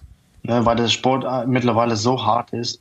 Du musst so viel investieren. Du kannst dir keine anderen, keine Ahnung, du hast ja nicht mal Zeit, eigentlich deine Freundschaft zu pflegen. Das ist einfach mal so. Ich habe auch gar keine Freunde. Gar, ich habe ein, ja, ich habe ein, zwei Freunde und das war's. Aber selbst die Freunde, die ich habe, wir haben auch nur vielleicht einmal im Monat Kontakt. Das ist äh, eigentlich traurig, aber ich, das Ding ist auch, ich würde nichts anderes ändern, weil ich habe auch die geilste Zeit überhaupt gehabt. Ich habe so viele Sachen kennengelernt oder Leute, Länder, Sprachen, Kulturen und einfach diese Erlebnisse, ne? so wenn dieses, wenn, wenn jemand äh, ein Rennen gewonnen hat äh, oder ein Monument oder ein Grand Tour zu Ende fahren, wenn alle zusammen feiern am letzten Tag, dass man irgendwas erreicht hat, das war diese ganz besonderen Momente, das war es alles wert. Das war absolut total geil. Und äh, wie gesagt, ich bin jetzt sehr glücklich und ich schätze, schätze alles jetzt im Moment. Ne? Bin gut aus die Sache rausgekommen. Meine Familie ist noch da für mich. Und ich kann immer noch eigentlich mein Hobby als Beruf machen. Ich bin immer noch in dem Sport drin und kann mein Wissen hoffentlich weitergeben an die, an, an die Jungs, die jetzt nachkommen. Bisschen, das ist das. Ich mhm. sehe mal nicht unbedingt als sportliche Leiter, aber ich will den Jungs einfach die Augen ein bisschen öffnen und denen zeigen oder gucken und beibringen, wie in welche Richtung es dann geht. Ne? Ähm, es, also so Erfahrungen sind, äh, die du gesammelt hast als, als Radprofi. Ähm, ich glaube, das ist ja genau das, was man auch braucht, ne? Für, wenn man jetzt sieht, so die Fahrer werden immer jünger, die müssen ja eigentlich viel, viel mehr noch äh, ja, eher charakterlich reifen als jetzt unbedingt so als Rennfahrer. Ne? So die, die kommen einfach schon mit einer ganz anderen, mit ganz anderen Fähigkeiten zu den Profis. Ähm, aber mental gehen, müssen sie das Gleiche verarbeiten und das sogar noch viel schneller als wir. Ne? Also ich meine, zu deiner Zeit, du, du hattest ja auch so ein bisschen, ja, also die ersten Jahre deiner Profilaufbahn, da warst du halt noch so der Neoprofi, der Junge, der hatte keine Verantwortung und so weiter. Das geht ja jetzt teilweise viel schneller. Ne? Ich meine, die, die, die Jungs gewinnen teilweise im ersten Profijahr oder stehen auf dem Podium von der Grand Tour, was dann auch alles wieder mit einhergeht. Äh, die Belastungen mental werden eher noch höher, glaube ich, äh, für junge Fahrer, als dass sie weniger werden. Ne? Ja, ja, auf jeden Fall. Da, da sehe ich äh, ein Problem. Ne? Die Jungs, die jetzt die sind 19, 20 und klar, Evenepoel ist ein absolutes Ausnahmetalent. Ne? Das sind äh, ich, ich, die anderen Jungs, die 20 sind, die sehr gut sind, die sind ja, die sind ja schon, die sind ja schon total ausgelastet. Ne? Die machen schon alles perfekt. Da frage ich mich einfach, wo, da ist ja keine Luft nach oben. Wo, wo können die sich verbessern? Ne? Wenn, die, wenn 19-, 20-Jährigen schon 35, 38.000 Kilometer fahren, sind schon, keine Ahnung, die laufen schon rum mit ihr Wege, Waage in der Hand, weil die alles abwägen beim Essen und keine Ahnung, am Ruhetag fahren die trotzdem zwei, drei Stunden locker und machen Core-Training und dies und das. Und das, das, das ist das. Ich frage mich, wo das hingeht. Also, ich weiß dasselbe, wo wir jung waren, 20 Jahre oder 19 oder wir waren ja drei Tage die Woche, waren wir eigentlich, ich sag nicht besoffen, aber ein bisschen Party, Disco, das, ein hm. bisschen einfach das Leben genießen. Es war einfach mal so die, die Zeiten. Und jetzt, ey, die, die, die 20-Jährigen, die nachkommen, die haben ja, ist ja nicht schlimm, überhaupt nicht schlimm, aber die, die wissen nicht mal, was, was Alkohol ist oder Party oder rausgehen, mit Leute treffen. Die sind ja so krass drin, Profi. Äh, das ist ja, ich frage mich, die, die sind auch so mental so nicht belastet, aber so, wie sagt man, so, äh, dass es klappen muss dass wenn es nicht mhm. klappt, ne, mhm. dass das dass das alles direkt zusammenbricht. Ja. Ja, auf jeden Fall. Also das sehe ich auch so als mit das größte Problem, ne? Die Anforderungen sind so hoch wie, also du verpasst ja schon als junger Mensch eh viel Zeit, wenn du im Leistungssport bist. Aber das, was die sich da aufhalsen müssen, das ja, also da bleibt schon eine Persönlichkeitsentwicklung auf der Strecke. Also es kann gar nicht anders sein. Wenn du als Schüler oder als Auszubildender oder ne, was auch immer du noch neben dem, dem Sport machst, wenn du ähm, in den Juniorenklassen unterwegs bist und wenn du dazu noch 20 Stunden die Woche trainierst, mittlerweile. Das machen die ja schon. Ja, die machen mehr als 20 Stunden die Woche. Wenn es hinkommt, ne? Ja, teilweise sind es ja echt mehr. Ja. Also es gibt schon Juniorenfahrer, die, wie du sagst, ne, die, die fahren schon ihre 30, also nicht 30.000 habe ich jetzt noch keinen Juniorenfahrer gesehen, aber es kommt schon knapp da dran. Äh, überleg mal, da ist keine Zeit mehr für irgendwas anderes, ne? Ja. Und also zumindest bei mir war es so, dass ich meine, ich bin in der gleichen Stadt aufgewachsen, ich habe mein ganzes Leben eigentlich hier gelebt. So, ich habe meine alten Freunde äh, gehabt, bevor ich Profi geworden bin, und die haben mich dann nach meiner Karriere so ein bisschen auffangen können. Ne? Also was heißt auffangen? Also so, da war es einfach, so in, in den normalen Alltag wiederzukommen. Ähm, aber klar, man hat erstmal zehn Jahre lang jede, jede Hochzeit, jeden Geburtstag äh, mehr oder weniger verpasst. Ne? Ja, auf jeden Fall. Und das, das, das ist das. das äh irgendwie, das ist so ein bisschen, ich, ich sage, ich hätte gar nichts anderes, äh, anders gemacht. Ich habe die Zeit so geil genossen, aber ich habe auch beide Seiten kennengelernt, vielleicht wo es damals nicht so ernst war. Und ähm, mhm. wie jetzt, weißt du, weil jetzt die letzten Jahre hat sich das so krass alles geändert, so mit die Trainingsmöglichkeiten oder jetzt auch mittlerweile, du kannst ja kein Kontur mehr machen, wenn du nicht zweimal drei Wochen in der Höhe warst, so quasi ungefähr. Und selbst dann, äh, also als Sprinter oder nicht Bergfahrer, da musst du überhaupt gucken, dass du äh, den, den Karenzzeit schaffst. Das Niveau ist einfach so hoch. Das ist so krass hoch. Aber ja, wir werden sehen in den nächsten Jahren. Bin auf jeden Fall froh, dass ich auf der anderen ähm, Seite bin. Ja, ich würde gerne mal jetzt genau zur anderen Seite wechseln wollen. Wie, wie kam der Wechsel zu Bora zustande und warum nicht Bahrain? Ähm, gut, ich hatte, ich meine, das wurde schon eine Pressemitteilung äh, gemacht, äh, nach ich diese drei Monate abgesetzt habe. Da haben wir quasi dann äh, gesehen, dass es eine alt, äh, etwas ältere ähm, Narbe ist am Herz und ähm, kann eigentlich fast nur ausgelöst werden bei Belastung. Und dadurch, dass ich am Beta-Blocker war, dürfte ich dann wieder bei der Rennen sein. Und dann hat Bahrain eine Mitteilung oder eine Pressmitteilung rausgemacht, dass ich äh, wieder bei der, bei der Rennen dabei, will, äh, dabei sein wird. Und als sportlicher Leiter oder halt wird mich da ein bisschen auf die sportliche Leitung vorbereiten, weil ich, offiziell darf ich nicht sportliche Leiter noch nicht sein, weil ich den äh, Lizenz machen muss im November. Und erst dann ist man eigentlich offiziell sportlicher Leiter. Und ähm, da habe ich, äh, war ich bei Paris-Roubaix und äh, war dann involviert mit den Conference Calls, ein bisschen Planning, Meetings und sowas, auch mit den Rennfahrern gesprochen. Und ähm, da das hört sich jetzt wirklich vielleicht ein bisschen arrogant an, aber da habe ich direkt gemerkt, wenn ich im Team bleibe, ne, wenn ich die ganzen Jungs, ich kenne die Jungs 1A, so, ich weiß ganz genau, wie die reagieren in stressigen Momenten, oder was ich machen muss, wenn die ein bisschen mental nicht so motiviert sind oder wie die sind im Regen, wer kann sich gut positionieren, positionieren im Feld, Abfahrten, dies und das. Auch die ganze Staff. Das hört sich, wie gesagt, das hört sich jetzt echt arrogant an, aber es wäre für mich zu leicht gewesen, da zu bleiben. Und ich war ja sechs Jahre jetzt da und ähm, ich wollte einfach eine Aufgabe haben jetzt da irgendwas Neues. Und erst recht, was passiert ist mit meinem Herz, habe gedacht, ich will machen, was ich will. Ne? Das, ist, das ist dein Leben. Ich will das machen, was ich will. Und ähm, ich hatte sowieso immer Kontakt mit Rolf Alltag, weil er war ja auch sportlicher Leiter bei äh, Bahrain. Und ähm, wir waren sowieso ab und zu mal bei den Rennen letztes Jahr immer noch ein bisschen äh, im Gespräch, ein bisschen gequatscht, ein bisschen Späßchen. Ne? Na, nächstes Jahr kommst du zu uns. Und ähm, dann gab es halt äh, ein ernstes Gespräch mit äh, Rolf und Ralf Denk. Und dann habe ich mir das immer mehr und mehr überlegt. Und dann habe ich gesagt, ja, ich meine, das würde voll passen. Ne? Auch mit dem Deutsch. Ich wohne in Deutschland, sehr viele deutsche Fahrer, deutschen Staff.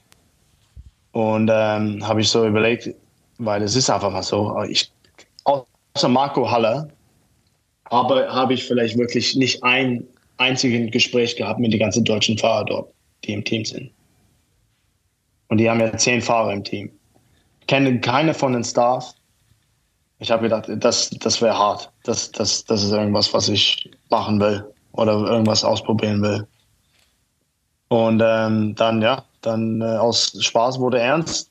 Äh, habe sehr gute Gespräche auch gehabt mit Ralf Denk und dann äh, haben die gesagt, okay, dann ähm, klär du das vielleicht mit dem Team durchstarten. Dann habe ich den Chef angerufen von Bahrain, habe ihm gesagt, hey, äh, ich will einfach jetzt offen und ehrlich mit dir sein. Ich, ich habe ja nicht vor, äh, zu bleiben nächstes Jahr im Team als sportlicher Leiter.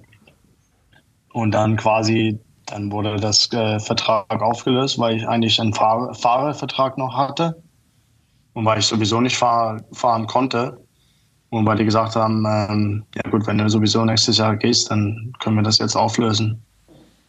Und dann ab 1.6. Äh, bin ich offiziell jetzt bei Bauer. Das ging wirklich von innerhalb okay. zehn Tage. Ja, wir haben ja telefoniert. Ja, ja. als du gerade das Gespräch hattest. Da Aber- hatten wir eigentlich vor, dich am nächsten Tag oder am selben Tag äh, im Podcast zu haben. Das ist, was ist das, vier Wochen her? Ja, wenn, ja, drei Wochen vielleicht, ja. Aber hast du jetzt einen Zweijahresvertrag oder erstmal quasi so ein Schnupperjahr? Äh, so jetzt und den, den halbe, das halbe Jahr jetzt würde ich erstmal hier, bin ich dabei zu lernen, zu gucken, wie die Abläufe sind. Also ja klar, also ähm, so vor der Mannschaft stehen oder Taktik äh, sagen oder machen oder äh, Radio zu sprechen im, im, im, im, im, im Auto, das ist absolut kein Ding. Das, aber das ist, ich muss lernen, halt diese Routine, diese Logistik, diese, diese, das ist äh, verdammt viel Verantwortung, ne? Das ist unglaublich. Scheiße, Boah, ne? Weil du hast. Ich war, ich war auch ein Rennfahrer. Ich habe meinen Laptop gehabt. Nur für meine E-Mails und vielleicht Online-Banking. Und vielleicht für irgendwas anderes. Ja.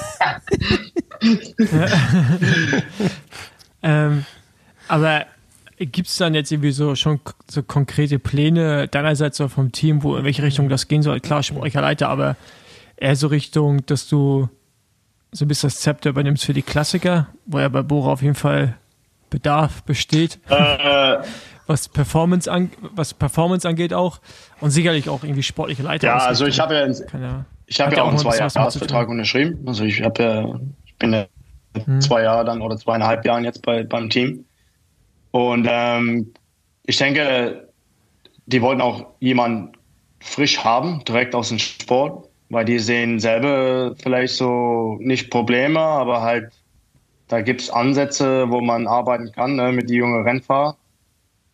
Äh, dass, äh, dass man halt quasi frisch direkt aus dem Sport kommt. Die können ja ganz anders kommunizieren mit den Rennfahrern oder die wissen ganz genau, wie die Rennen sind oder wie die Rennfahrer denken. Und das äh, können die alte, die ältere sportliche Leiter, nichts gegen die ältere sportliche Leiter, aber wenn die halt 20 Jahre schon dabei sind, der, der Radsport hat sich einfach so krass verändert. Die, die Rennen sind auch anders. Hm. Und die wollten speziell jemanden Junges haben. Und äh, klar, also die, die, die Spezialgebiete äh, sind für mich auf jeden Fall die Klassiker und die Eintagesrennen und da, wo, wo, wo Sprint, äh, mehr Sprint-Etappen sind. Und ähm, ja gut, ich meine, Klassiker Bedürfnis, besser zu fahren, das ist schwierig. Ne? Das ist ähm, klar kann man versuchen, da gut zu fahren, aber ich meine, wenn wir ehrlich sind und realistisch, die ersten drei, vier, fünf Plätze, die sind sowieso immer weg, die sind sowieso weg. Solange Mathieu, Wout und Hm. sag mal so ein paar anderen so Top-Favoriten, so wie Pogacar, wenn er die Klassiker fährt, oder Mats Pedersen und ein, zwei anderen, ich meine, oder selbst die Jumbo, die Jumbo-Jungs, ne, Laporte, äh, Tisch, äh, selbst, selbst ein Nathan van Hooydonk, ey, der kann ja eigentlich auch einen kleinen Klassiker gewinnen. Der ist in der Lage. Van Baale, das ist, das ist einfach mal so. Bei Flandern Roubaix, das ist, das wird schwer, da ranzukommen, weil die haben einfach die Mannschaftsstärke und, und die Jungs einzeln auch, die sind einfach so stark. Aber ich denke, das geht schon, äh, das geht schon in die Richtung. Das ist aber auch irgendwas, die sehen die Ansätze vielleicht und die wollen das verändern. Aber das ist auch, das kann man nicht ändern von heute auf morgen und auch nicht nächstes Jahr oder übernächstes Jahr. Das wird schon, du musst ein Team richtig aufbauen da und das braucht ein bisschen Zeit. Ist es auch eine der Veränderungen, die du irgendwie wahrgenommen hast in den letzten Jahren, dass es früher einfacher war, auch mal so zu switchen innerhalb von ein oder zwei Saisons, dass man sich einfach ein, zwei gute Fahrer geholt hat und dann konnte man das so strukturell umdrehen. Und mittlerweile bedarf es halt einfach von Stuff hin zu Equipment, hin zu wirklich dem Team an sich, was das Mindset angeht, weil, wie du schon sagst, ich meine, um da zum Klassiker hinzufahren, klar, wenn du Mathieu im Team hast, dann wird auf einmal aus vielleicht Bora auch ein Winning-Team, weil der halt die Rennen gewinnt. Aber das heißt ja nicht, dass du dann sieben Fahrer hast, die auf Niveau performen, wie jetzt vielleicht Jumbo. Ja, Äh, ja, auf jeden Fall. Ich meine, auch man muss auch mal gucken, was, was, man- was man vorhat. Wo will man sich konzentrieren? Auf GC oder auf Klassiker oder auf Sprint? Man muss auch gucken, okay, wie groß ist das Budget? Was haben wir für Möglichkeiten? Was haben wir für Sponsoren? Und ähm, oder auch, was haben wir für Nachwuchs? Haben wir, haben wir vielleicht äh, sowas wie DSM oder Jumbo mit äh, Development Team, kommen die Fahrer nach. Und ähm, ja, ich meine, das ist, äh, ich muss mich erstmal da reinschnuppern. Ne? Ich bin jetzt eigentlich offiziell nur elf Tage dabei. Und ich habe selber ein paar Ideen, ein paar Gedanken. Aber ich will mir nicht hier reinkommen und sagen, hey Jungs, so ist das oder so denke ich, dass das gemacht wird. Weil das ist einfach, das kann sein, dass ich das so denke, aber ob, ob man das überhaupt umsetzen kann, ist auch eine andere Frage. Ne? Das ist, und auch, das ist einfach mal so, ich habe keine Ahnung, ganz ehrlich, von sportlicher Leitung oder von CEO oder von Manager oder Performance Manager oder das und das. Das muss ich auch erstmal mit den Leuten reden und gucken, wie das alles ist und auch die Leute auch ein bisschen Respekt geben. Die machen es schon seit keine Ahnung wie vielen Jahren. Ich kann ja nicht direkt irgendwas mhm. machen und denen auf die Füße treten und sagen, ey, ihr habt ja keine Ahnung, weil das, das ist nicht so. Ich bin einfach sehr ehrgeizig und sehr motiviert und will nach vorne gehen und ein paar Dinge verändern oder vielleicht meine, meine, meine Ideen äh, reinbringen oder umsetzen.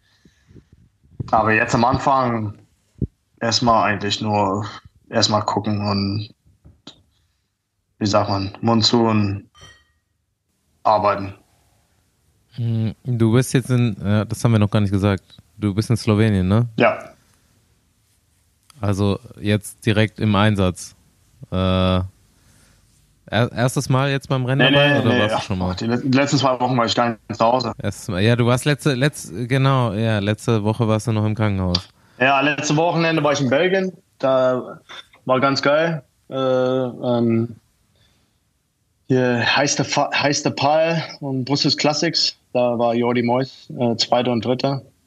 Ganz geil gemacht, weil wir waren mhm. auch eigentlich nur mit fünf Mann am Start und äh, äh, zwei Fahrer davon waren eigentlich Bergfahrer. Und also für, für, sind eigentlich recht gut gefahren. Und dann äh, direkt nach Hause, Montag früh habe ich die, die OP gehabt. Und dann, und dann ja, bekommen meine Narbe vorgeführt. Und dann Mittwoch direkt zu, äh, zu Kippingen. Äh, und dann direkt zu Todesmiss. Und dann ähm, gestern Abend zu Hause und dann heute früh hierher nach Slowenien. Tja. Halbgas geht auch nicht im Hause Hausler. Nee, also, ja gut, das Ding ist, du, du, lernst dabei zu sein. Ne? Ich kann ja zu Hause bleiben und irgendwelche Dinge lesen und auch mhm. die, die Programme durchgehen und VeloViewer und Daily Pläne ausfüllen und aber du, ich will ja dabei sein, auch den ganzen Staff, wie ich das gesagt habe. Mhm. Ich kenne die, die, ich habe keine Ahnung, 60 Leute kennengelernt in den letzten äh, zwei Wochen. Und ähm, du musst auch, wenn du nächstes mhm. Jahr ein Team richtig reinsteigen willst, du musst auch, äh, auch mit dem Staff, du musst eine gute Verbindung, eine gute Kommunikation, Relationship haben, auch mit dem Staff. Ne? Die Staff ist, das sind, wie sagt man, auf äh, so Backbone. Das sind die Backbone of the Team. Mhm. Die, die sind die harte Arbeiter. Das Rückgrat. Der Rückgrat. Die arbeiten wie die Verrückten. Das sind die Ersten, die aufstehen und die Letzten, die im Bett gehen. Die, weißt du, ich will einfach dabei sein, so viele Sachen lernen, weil du lernst ja eigentlich nur durch Fehlern eigentlich.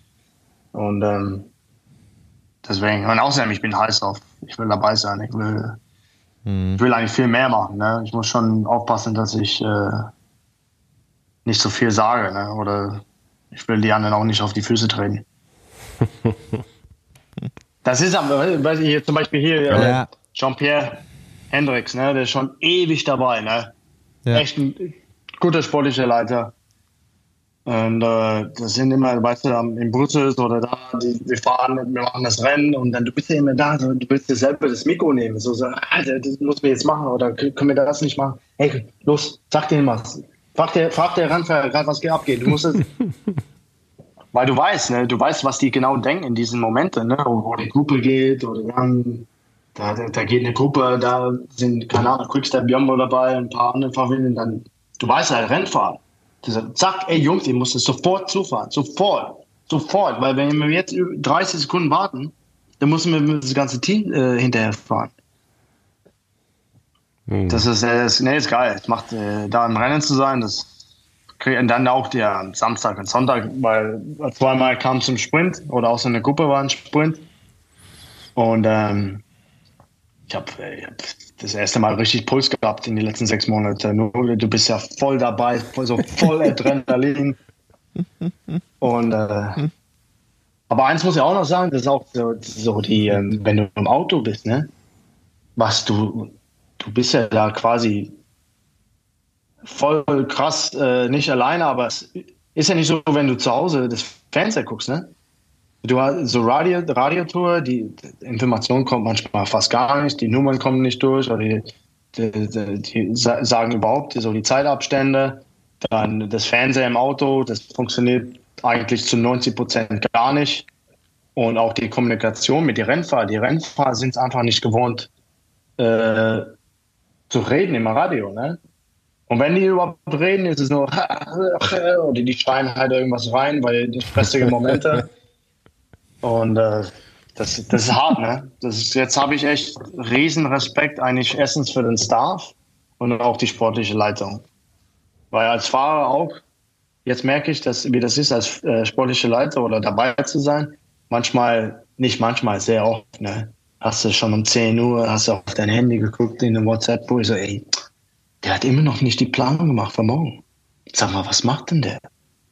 Dann schreibst du halt, ey, wo ist der Plan? ne?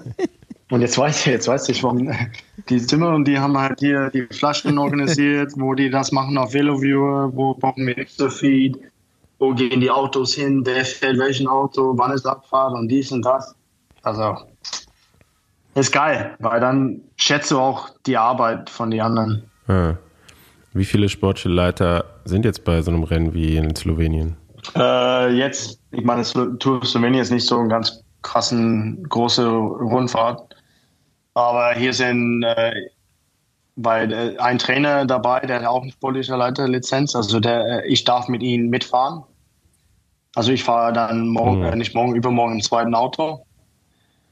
Und ähm, da muss immer einer mit sportlicher Leiterlizenz sein. Aber eigentlich, ich, so wie ich das mitbekommen habe, sind eigentlich, eigentlich immer zwei, außer wenn zum Beispiel so kleinere Eintagesrennen sind. Da kann man, kann man das auch mit äh, ein sportlicher Leiter machen. Aber es ist schon auch schon dann viel Arbeit, ne, für einen sportlichen Leiter also, heutzutage, weil es echt ja noch mal komplexer ich, ich alles ist. Ich finde es gefährlich. wie du ganz sagst, Viewer Ganz ehrlich, so. ich finde es auch gefährlich, weil jetzt kriegst du es auch erstmal mit, wie das in den, in den Konvoi abgeht. Äh, das, das, ich, wundere, ich wundere mich nicht, dass da mehr Unfälle sind, auch mit Rennfahrern.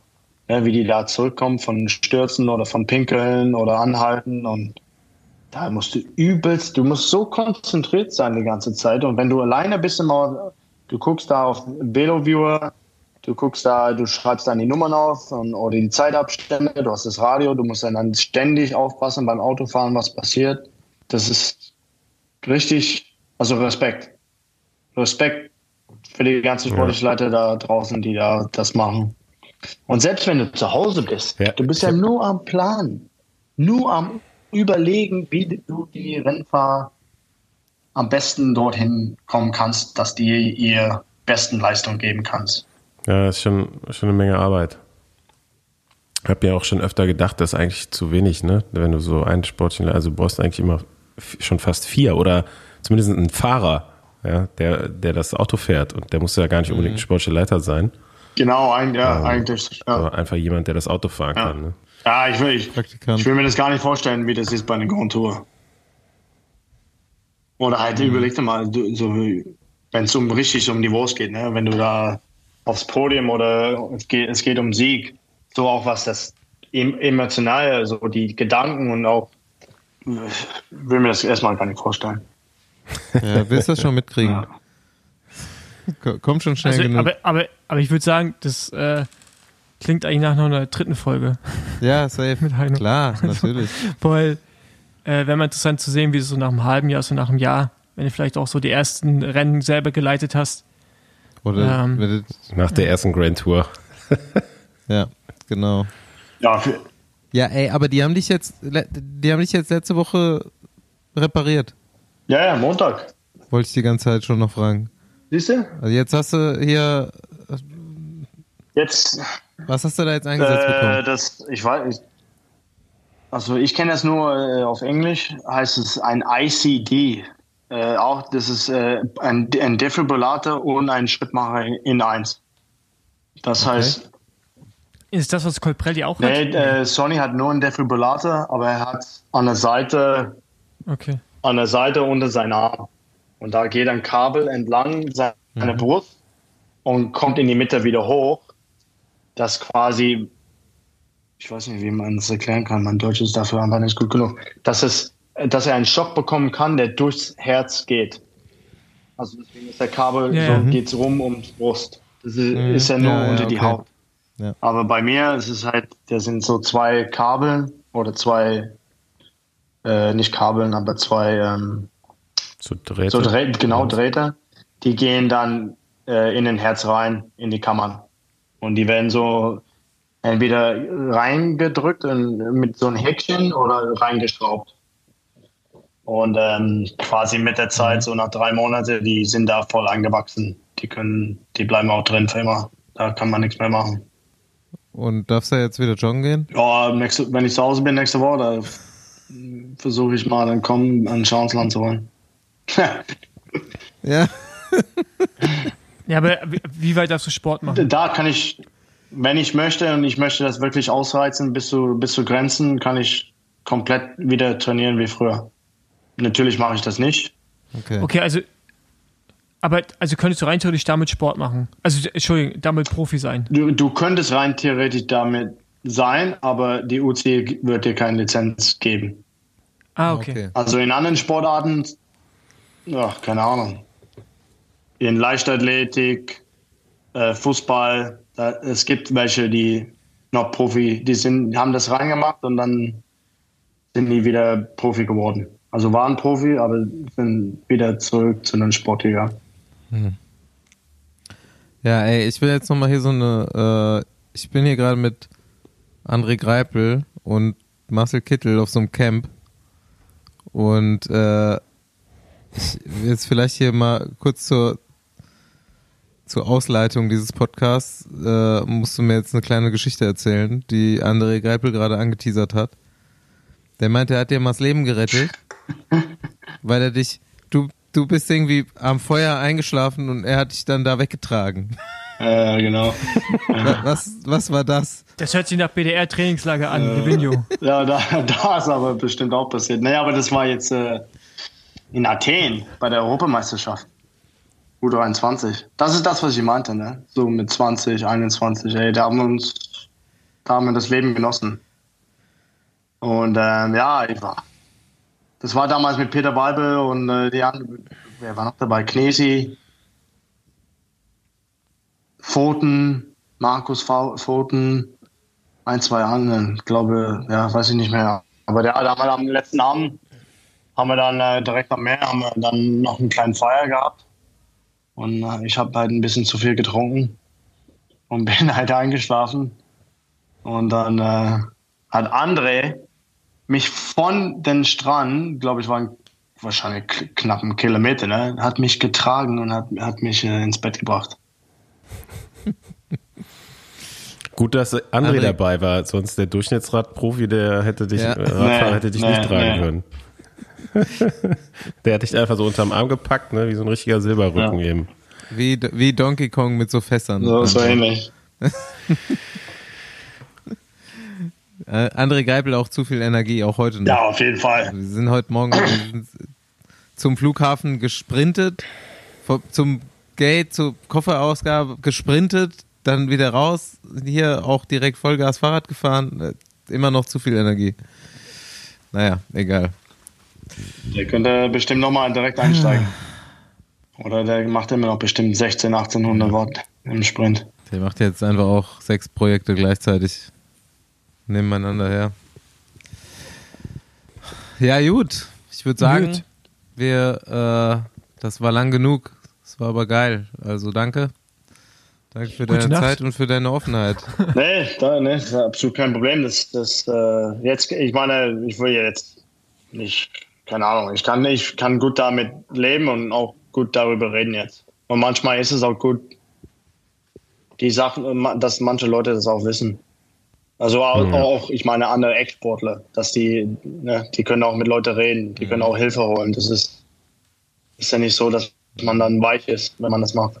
Ja, klar. Ich meine, wenn du deinen Körper trainieren willst, dann gehst du zu einem Trainer, ne, der sagt dir, was du zu tun hast. Und wenn du deinen Kopf trainieren willst, dann gehst halt auch zu einem Trainer, nur halt einen für den Ja. Kopf. So, ne? Gut, Heino, wir sehen uns bei der Deutschen oder? Auf jeden Fall. Ja, du Deutsche bin ich dabei. Da, da muss er gewinnen. Muss. Da war, da war ich schon dreimal da oben im Auto, hab jede Stelle angeguckt. Ich sage, ey, geil, da können wir die ganze Peloton da flecken. Also ich, ich sag mal so, die Chancen stehen jetzt nicht so schlecht. Ja, gut, aber das Problem ist, wir sind halt zu zehn, ne? Und da, das, ja, Jeder gegen jeden. wir werden sehen. Wir werden Ja. sehen. Werden wir. Jetzt macht das erstmal gut da in Slowenien. Sa sag mal Zwiehoff schönen Gruß von mir. Achso, ich soll von René, René an Fossi Grüße bestellen. Ah, Ja, der ist Grüße auch hier. zurück. Obst, Obst, genau. Genau, mich, ja. Und äh, genau, dann sehen wir uns alle, alle gemeinsam in Freiburg bei der DM. Oder südlich von Freiburg, Genau, genau, bei Düren. bei Düren. Gut. Jungs, vielen Dank Alright. für das Cool. Gespräch. Heino, danke Vielen dir. Dank. Jo, danke dir.